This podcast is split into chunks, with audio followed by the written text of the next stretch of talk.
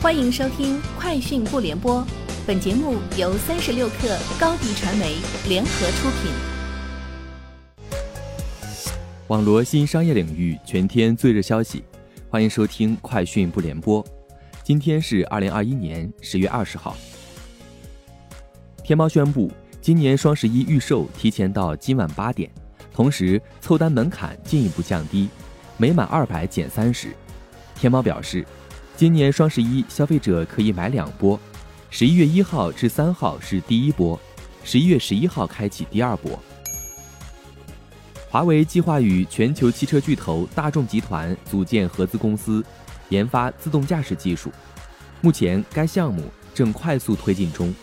消息人士称，华为和大众组建的合资公司旨在作为供应商，向大众集团提供方案。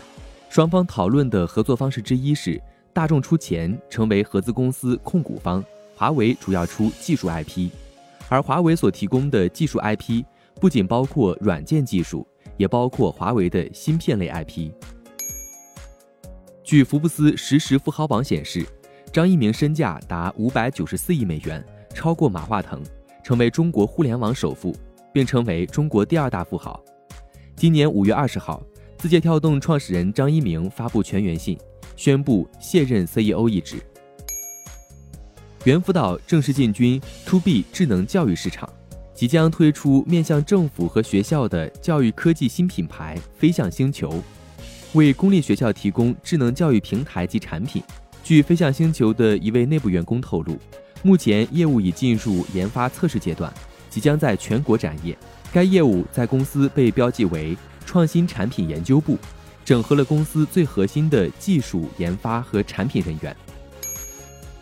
微信支付近日正式推出品牌视频号，提供支付后跳转视频、支付后直播预约、品牌红包、支付后小程序跳转视频号、品牌发券等能力。微信支付称，此举将提升商家品牌曝光度与流量聚焦。快手短剧行业大会暨快手星芒短剧升级发布会在重庆举行。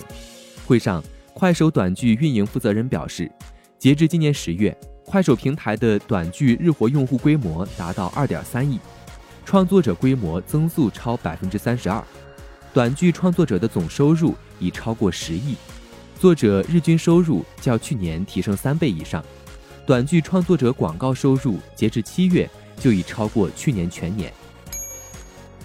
据知情人士透露，Facebook 首席执行官扎克伯格计划在十月二十八号的公司年度 Connect 大会上谈论更名事宜，但相关信息可能会更早公布，意在表明这家科技巨头突破社交媒体边界的雄心。据透露，在更名后，Facebook 本身可能会成为一家母公司旗下的众多产品之一，该母公司将负责管理 Instagram、WhatsApp、Oculus 等部门。报道称，Facebook 发言人拒绝对此置评。以上就是今天节目的全部内容，明天见。高迪传媒为广大企业提供新媒体短视频代运营服务，商务合作请关注微信公众号“高迪传媒”。